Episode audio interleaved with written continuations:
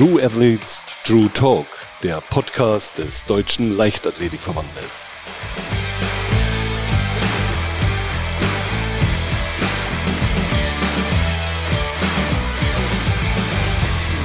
Willkommen nach der Sommerpause zu einer weiteren Folge True Athletes True Talk. Heute mit dem leitenden Bundestrainer Sprint Hürde, Ronald Stein. Hallo Ronald. Hallo Pitt. Die 4x100 Meter der Frauen holte WM-Bronze in Eugene, EM-Gold in München und das Highlight war Gold für Gina Lückenkämper. Wie beurteilst du die Saison?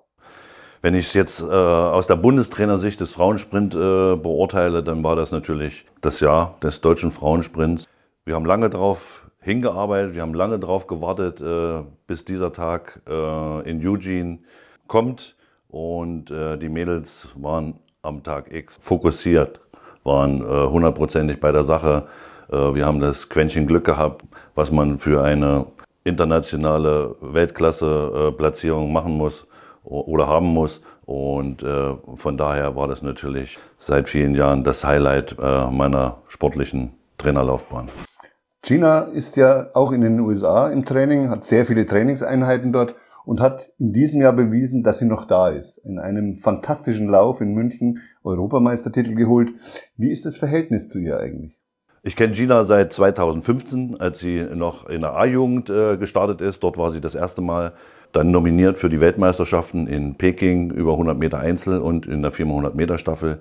Das waren die ersten Punkte, die wir, äh, Berührungspunkte, die wir gemeinsam hatten. Und mittlerweile sind es jetzt sieben Jahre, wo wir gemeinsam zusammenarbeiten. Und ich habe Gina als eine sehr ehrgeizige Athletin kennengelernt, eine sehr außergewöhnliche Athletin. Äh, nicht umsonst ist sie äh, Vize-Europameisterin in Berlin geworden und äh, jetzt dieser außergewöhn dieses außergewöhnliche Rennen in, in München, wo sie über sich hinausgewachsen ist, weil ich glaube, keiner hat damit gerechnet, dass sie Europameisterin wird. Wir haben alle gehofft, dass sie um die Medaillen mitlaufen kann, aber das zeichnet Gina eben äh, extrem aus.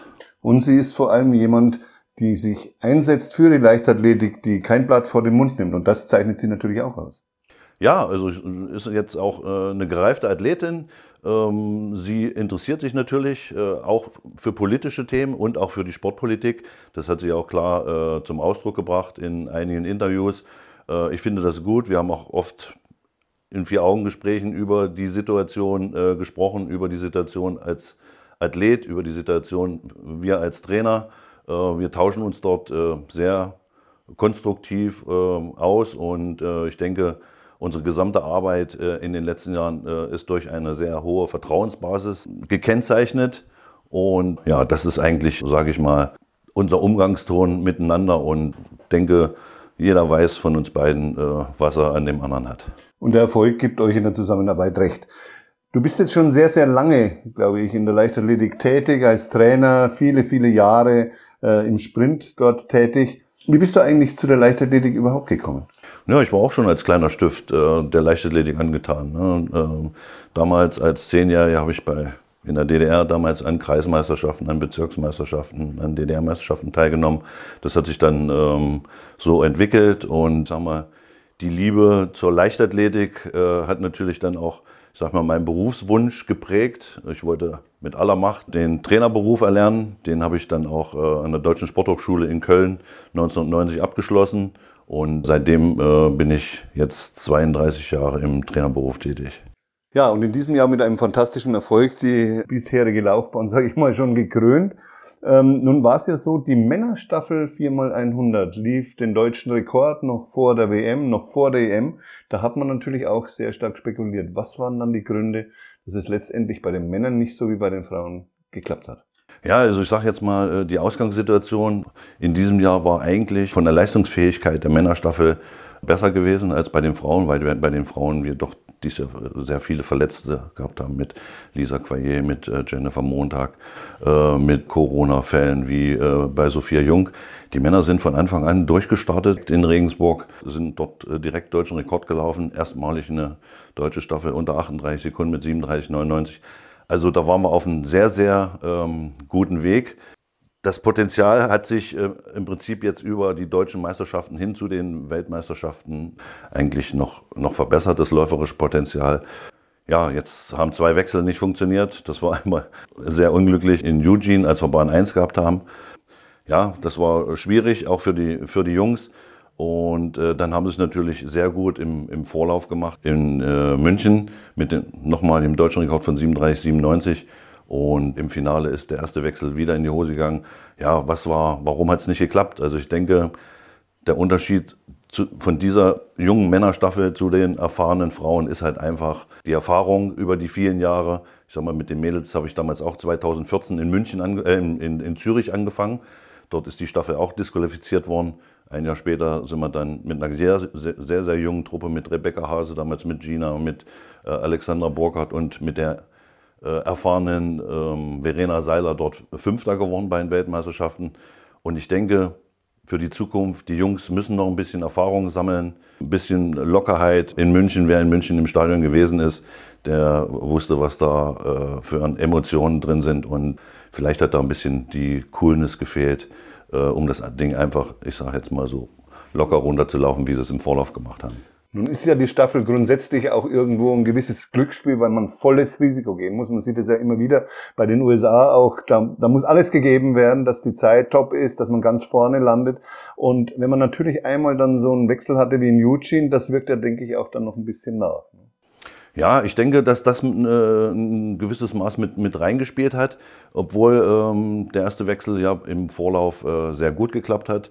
Aber in der Drucksituation im Finale, wo es dann wirklich um die Medaillen ging und äh, wir uns natürlich auch und die Athleten sich natürlich auch äh, was ausgerechnet haben, war vielleicht äh, der eine oder andere in dieser Drucksituation dann doch nicht äh, so gefestigt, äh, dass er da sein normales Leistungsvermögen oder seine Sicherheit, Wechselsicherheit äh, abrufen konnte. Nun war es ja im Sprint nicht immer so, dass man sich freuen konnte. Ich kann mich erinnern, äh, WM in Dego 2011, das war so ein richtiger Tiefpunkt. Braucht es solche Tiefpunkte, damit man, äh, solche Veränderungen vor allem, damit man wieder richtig durchstattet und dann auf lange Frist dann doch letztlich erfolgreich ans Ziel kommt? Ja, anscheinend ist es so. Also wegen, wegen mir hätte es äh, diesen Tiefpunkt nicht unbedingt äh, geben müssen, weil ähm, ich habe damals in, in, in Dego auf dem Rasen gesessen. Erst ist die Frauenstaffel disqualifiziert worden. Zehn Minuten später ist die Männerstaffel disqualifiziert worden. Das war natürlich schon ein herber Schlag. Dass wir da natürlich aus so einer Situation dann nicht ins normale Training übergehen, dass wir uns Gedanken machen, was können wir im nächsten Jahr äh, besser machen oder in den nächsten Jahren besser machen, das ist ganz klar. Und äh, wir haben dort unsere Schlüsse gezogen, was die Wechselfähigkeiten an, angeht, was auch Einzelleistungen angeht. Ich habe damals zum Beispiel äh, nach 2011 mit dem ehemaligen Biomechaniker Dr. Ralf Buckwitz, der jetzt im Vorstand bei uns tätig ist, eine Sprintanalyse äh, neu gemacht. Und ich denke, dass das ab dem Zeitpunkt sehr gefruchtet hat, was die Einzelzeiten von unseren deutschen Männersprintern damals anging.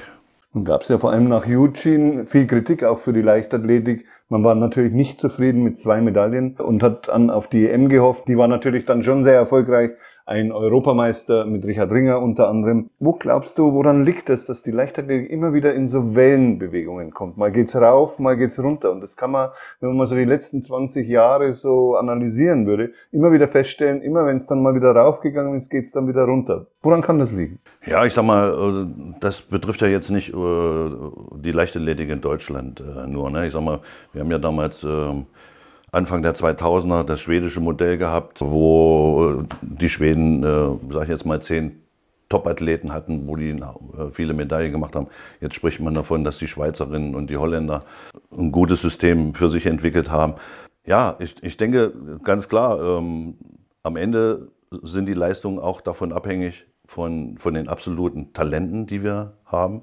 Diese Talente, die wir in den äh, jungen Jahren natürlich finden müssen, die, äh, die wir führen müssen, die wir dann in die Weltspitze führen müssen. Dann gibt es halt auch mal Jahre, wo diese Talente nicht auf den Bäumen wachsen. Und äh, jetzt hat man zum Beispiel in, in Eugene auch relativ viele Ausfälle. Ich erinnere nur an Johannes Vetter und an äh, Christine Hussong. Und äh, wenn natürlich so eine Athleten äh, dann ausfallen, dann äh, schlägt sich das natürlich auf den Medaillenspiegel und auf das Gesamtergebnis von so einer Weltmeisterschaft nieder. Aber aus jedem Tal kommt natürlich auch wieder dann ein Berg. Und äh, ich denke, wir sitzen ja gerade hier in Chiembaum, wir ziehen unsere Rückschlüsse, wir analysieren. Ähm, ich denke, dass wir auch in den nächsten Jahren wieder sehr erfolgreiche deutsche Leichtathleten äh, sehen werden, die uns viel Freude bei Weltmeisterschaften und Olympischen Spielen dann bereiten werden. Das wünschen sich natürlich alle Fans und Freunde der Leichtathletik, ganz klar. Du beschäftigst dich seit vielen Jahren mit dem Sprint. Was ist aus deiner Sicht so die wichtigste Eigenschaft, dass aus einer guten Sprinterin oder einem äh, guten Sprinter ein wirklich sehr guter Sprinter oder eine Sprinterin wird? Naja, das ist die, die gewisse Lockerheit, äh, die gewisse Coolness, weil am Ende, sag ich mal, alle, die da auf der Bahn stehen, äh, können schnell laufen und am Ende, ich sage, entscheidet wahrscheinlich dann in dem Moment auch äh, der Kopf. Und ähm, wie gesagt, äh, in München hat man es eigentlich sehr, sehr deutlich gesehen. Ähm, Daryl Nater hat im Vorlauf Gina, äh, oder besser gesagt im Halbfinale Gina mit 10,95 zu 11,11 geschlagen, also fast anderthalb Meter Vorsprung gehabt. Und im Finale, wenn alle acht in einem Block sitzen, dann werden die Karten neu gemischt. Und jedes Rennen beginnt mit dem Startschuss.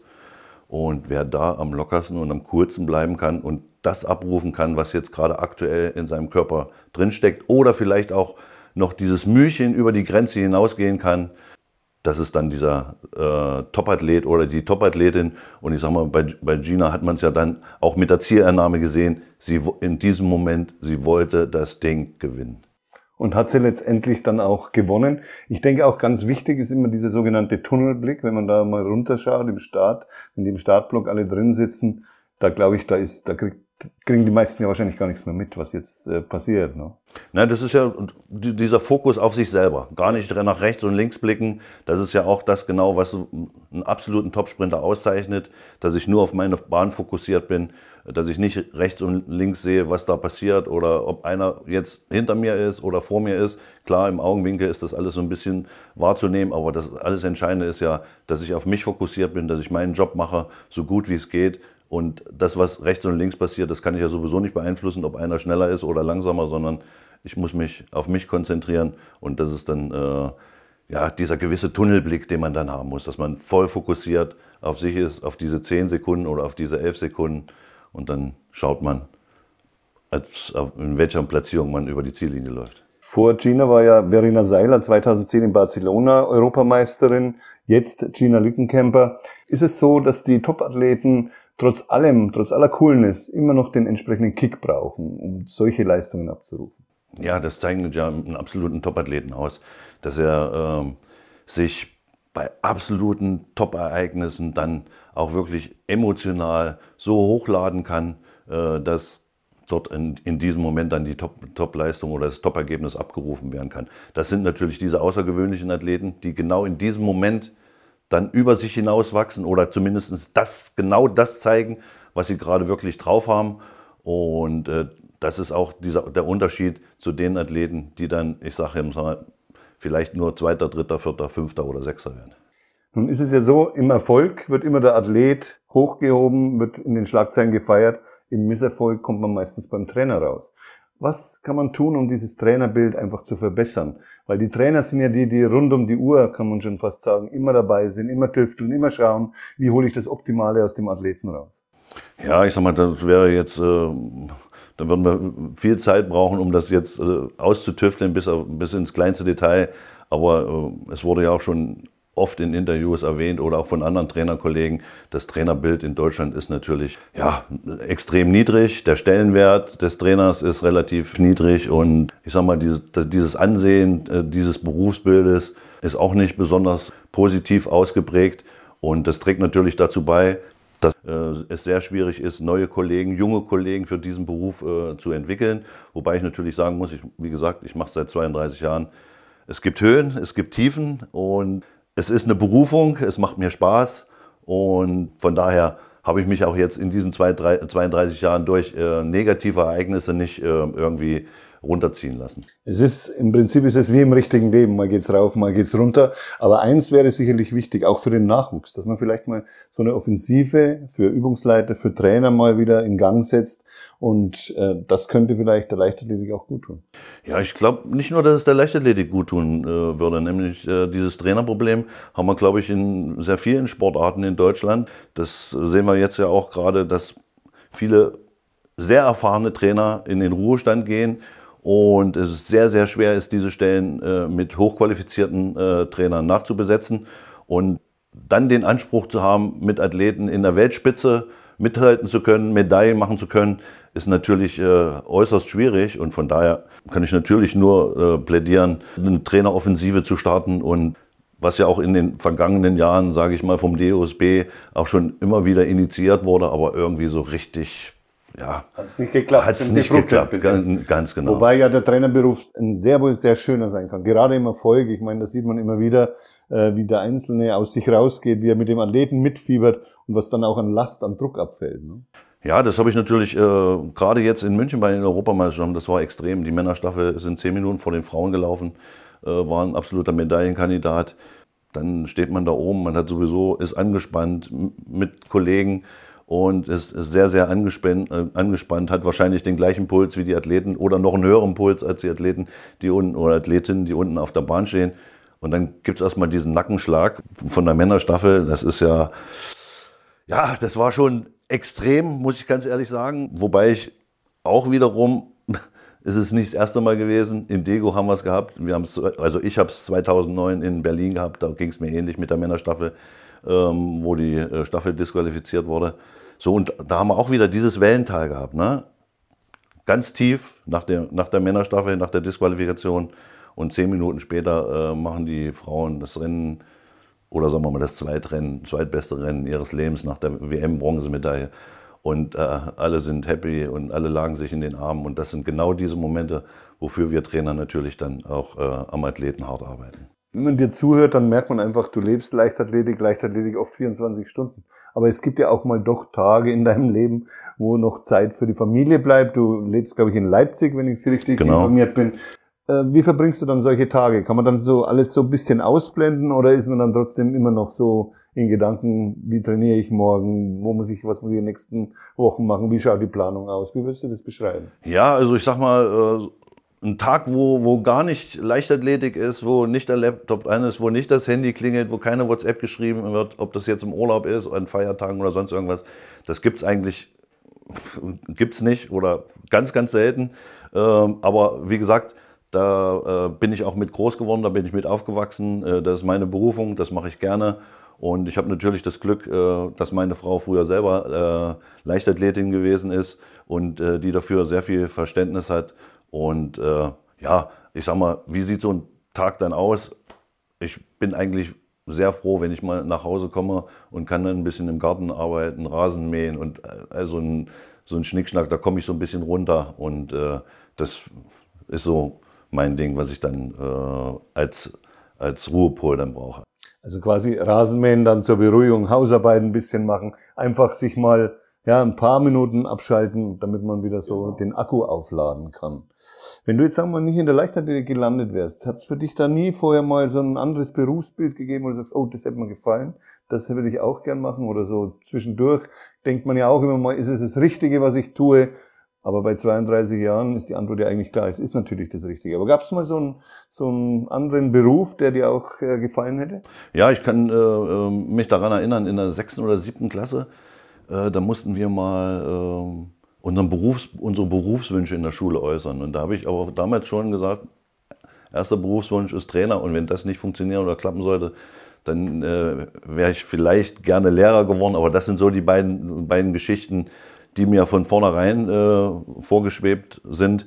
Aber wie gesagt, ich hatte es ja vorhin schon gesagt, ich war eigentlich knallhart drauf fokussiert, äh, den Trainerjob zu und ist ja auch in gewisser Weise ein Lehrerberuf, muss man ja auch sagen, weil Sprint ist ja nicht nur im Block sitzen und schnell laufen, da gehört wahnsinnig viel Analyse dazu und da auch wahnsinnig viel Know-how.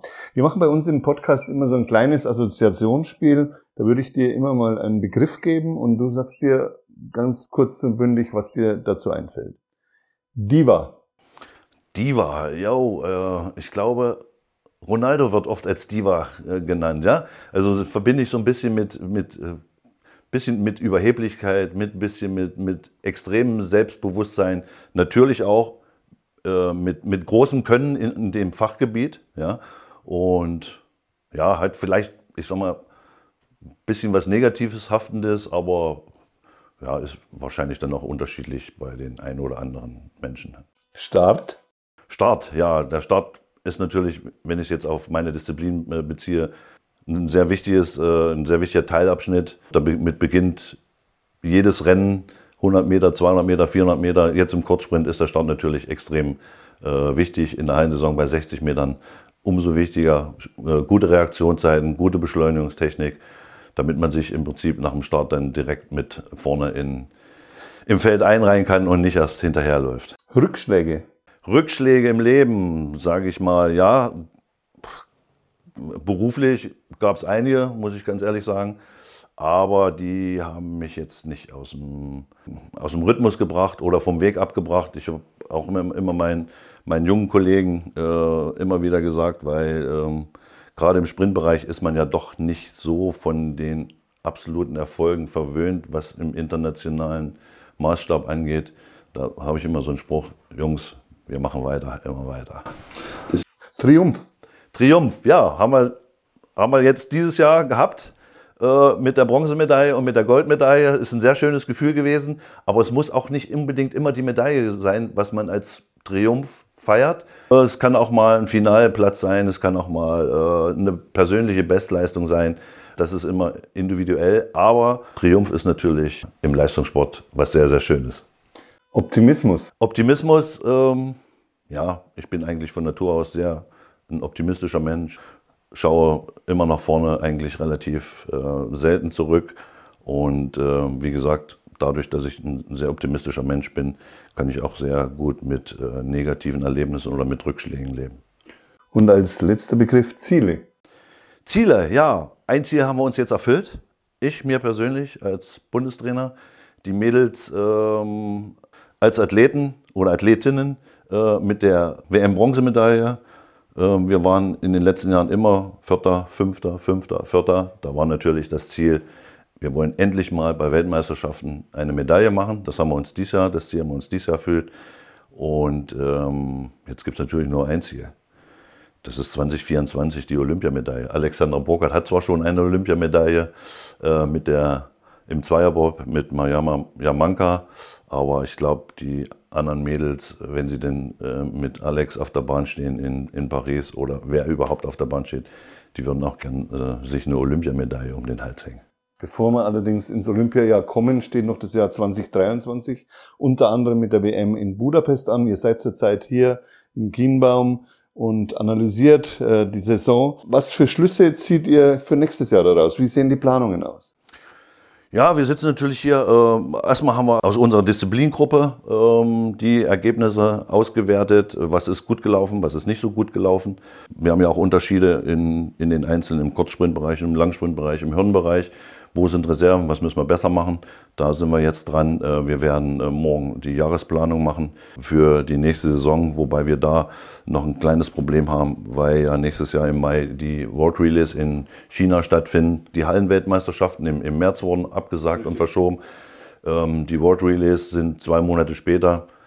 Wir hängen ein bisschen in der Luft, äh, glauben, dass es vielleicht auch verschoben wird. Und das macht natürlich unsere Planung, was die Trainingslager und die Wettkampfplanung dann in der Sommersaison angeht, ein bisschen schwierig. Jetzt haben wir uns verständigt, dass wir Plan A und Plan B machen werden. Und äh, dann werden wir unseren Fokus natürlich auf Budapest legen und äh, versuchen, ähnliche Erfolge mit der Frauenstaffel zu erringen und äh, in, bei den anderen vier Staffeln ja, die eine oder andere Finalplatzierung dann zu erreichen. Und zu wünschen wäre natürlich, dass auch die Männer mal belohnt werden, die ja in dieser Saison, wie gesagt, mit dem deutschen Rekord über 4x100 geglänzt haben, allerdings eben nicht bei der WM und auch nicht bei der EM. Ronald Stein, ich bedanke mich ganz herzlich für das Gespräch. Man merkt, bei dir lodert das Feuer, du, du sprühst Leidenschaft aus für die Leichtathletik. Und gerade wenn es viel Kritik kriegt, denke ich, dann muss man trotzdem nach vorne schauen und muss sagen, wir greifen wieder an. Das hast du heute gezeigt. Äh, nächstes Jahr ist das Ziel die WM ganz klar als Highlight und dann wartet Olympia. Ronald, besten Dank und Grüße an, an deine Mädels und an deine Jungs. Ihr habt eine klasse Performance jedenfalls abgeliefert. Danke dir. Vielen Dank, Pitt.